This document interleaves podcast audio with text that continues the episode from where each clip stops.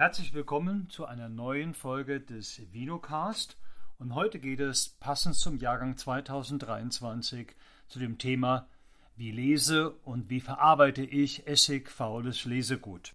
Es waren die Niederschläge Ende Juli, Anfang August, aber auch wieder Ende August, die zum Aufplatzen der Beeren gerade bei den Burgundern geführt hat, aber auch zur schlagartigen Verbreitung der Kirschessigfliege, wodurch viele Rotweintrauben auch betroffen waren. Die Ursache der flüchtigen Säure sind Mikroorganismen, einmal die wilde Hefe, bekannt als Clockera apiculata, genauer Hansenia spora uvarum. Sie kann bis zu zwei Gramm flüchtige Säure bilden und sie ist es, die den typischen Lösungsmittelton, also wenn es nach Essig riecht, bildet, denn es sind nur die Hefen, die die Enzyme haben, um solche Ester zu bilden.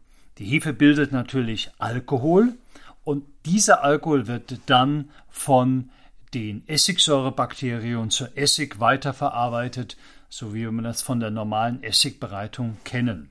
Was kann man nun im Weinberg tun? Eines ist klar, je schneller, je gesünder geerntet werden kann, ist besser. Die Gesundheit geht immer vor der Fäulnis. Der zweite Punkt ist, wenn man über Arbeitskräfte verfügt, wenn man die Familie abends noch mobilisieren kann, dann ist das Herausschneiden von richtig faulen Trauben sehr wichtig.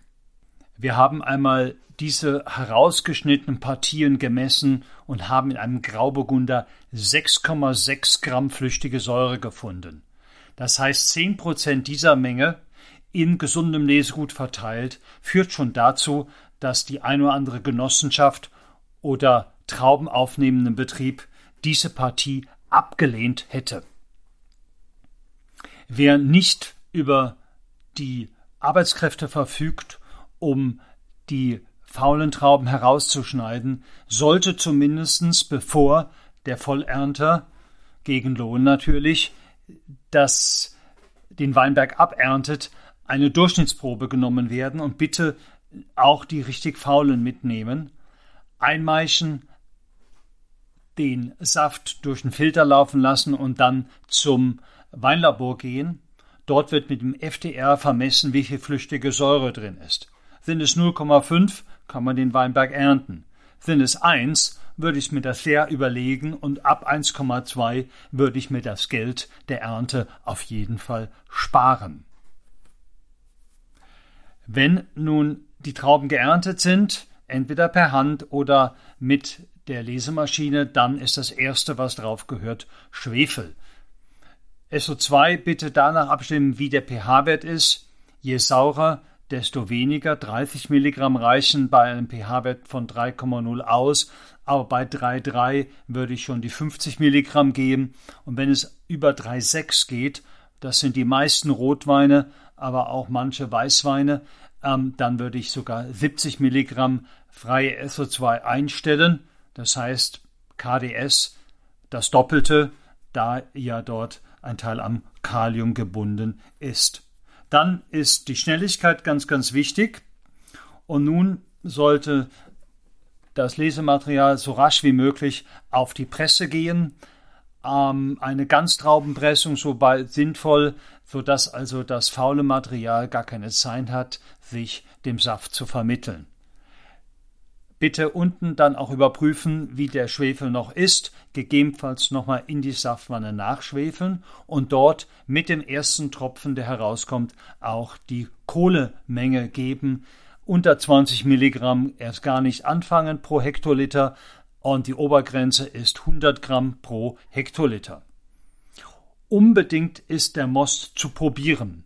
Wenn er noch faulig, wenn er noch pilzig riecht und schmeckt, sollte auch nochmal Kohle gegeben werden, ähm, sodass dann, ähm, wenn man noch nicht die Obergrenze erreicht hat, entsprechend man arbeiten kann. Die Vorklärung ist ganz wichtig. Flutation ist bestens geeignet könnte aber dadurch, dass die Trauben schon zu sehr angegoren sind, nicht funktionieren. Dann wären entsprechende Mengen von per Liter einzurühren und der ganze Most mit einer Impeller- oder Kreiselpumpe über den Hefefilter zu filtrieren, um neben dem Trub mit den fauligen Noten auch die Kohle abzutrennen, so dass die Kohle nicht in das Gärgebinde kommt, weil dann mit der Bildung des Alkohols auch wieder unschöne Aromastoffe, Faulnoten, Pilznoten von der Kohle absorbiert werden können. Ganz wichtig ist die Hefeauswahl. Eine Spontangärung bei Essig äh, belastetem Lesegut ist vollkommen kontraproduktiv und hier eine gärkräftige Hefe nutzen, aber keine, die viele Ester bildet, denn sie würde mit der Essigsäure und dem Ethanol das Ethylacetat bilden, was diesen Lösungsmittelton abgibt, diesen Uhu-Ton, und das ist auch wieder nicht sinnvoll. Glauben Sie nicht, dass die flüchtige Säure mit warmen Gärtemperaturen ausgetrieben werden kann. Das ist ein Märchen, das haben wir mehrfach gezeigt. Auch andere Schönungsmittel wie Chitosan und andere Dinge haben sich nicht als hilfreich erwiesen.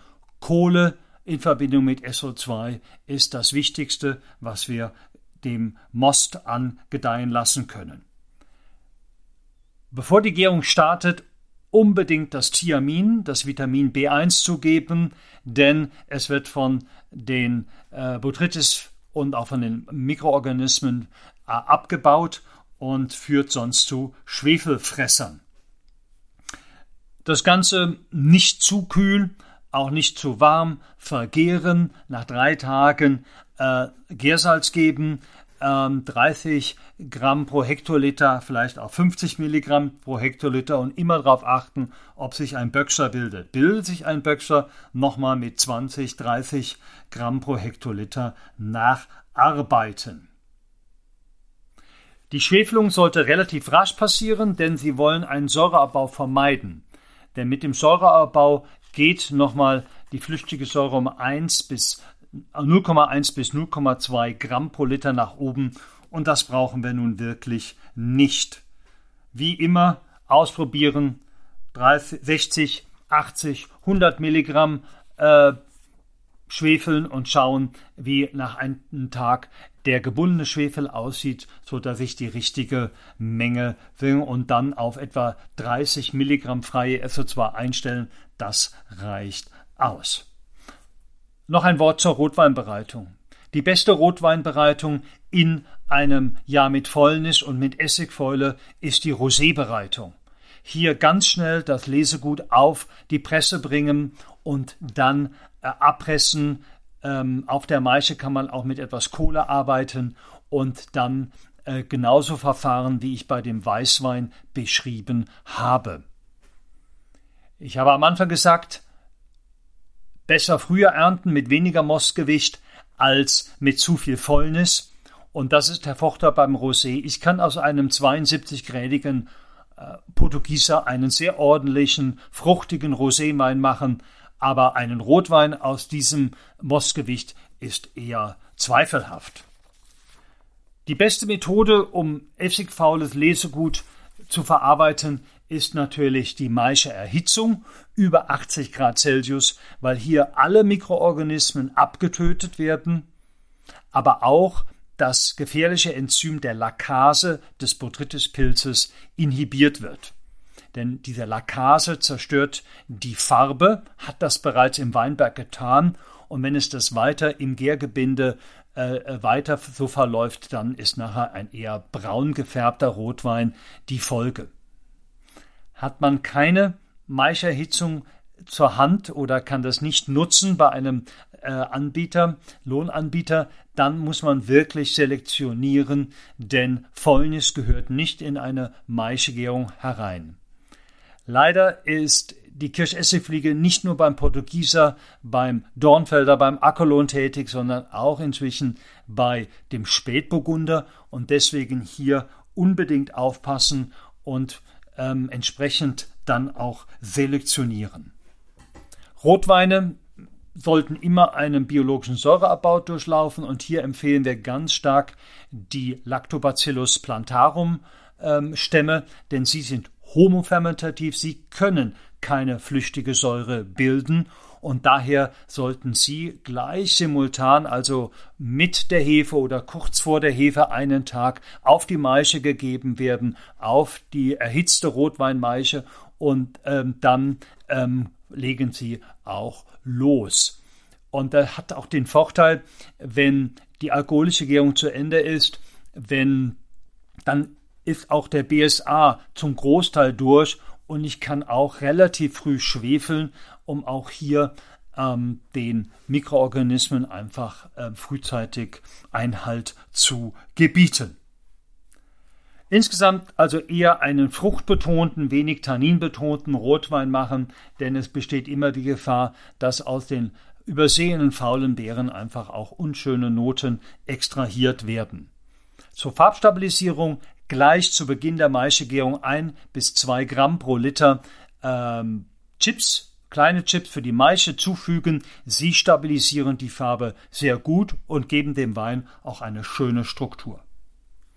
Nun hoffe ich in diesen knappen zehn Minuten Ihnen einige Tipps an die Hand gegeben zu haben, um damit den Umgang mit essigfaulem Lesegut ähm, etwas gezielter und etwas erfolgsversprechender durchzuführen. Es ist ein anspruchsvoller Jahrgang dieses Jahr 2023, aber aufgrund der guten Reife im Sommer und auch der guten Reifebedingungen auch weiterhin jetzt in den September hinein ähm, haben wir die Chance, fruchtbetonte, leckere, trinkfreudige Weißweine und auch Rosé, auch einfachere Rotweine zu machen und wenn Sie unsere Tipps verfolgen, wird das auch gelingen. Und ich wünsche Ihnen viel Erfolg dabei, äh, Ihr Lesegut gut zu verarbeiten. Auf Wiederhören. Ich habe mich vergessen vorzustellen am Anfang. Mein Name ist Ulrich Fischer, Önologe hier in Neustadt und den meisten, glaube ich, bekannt.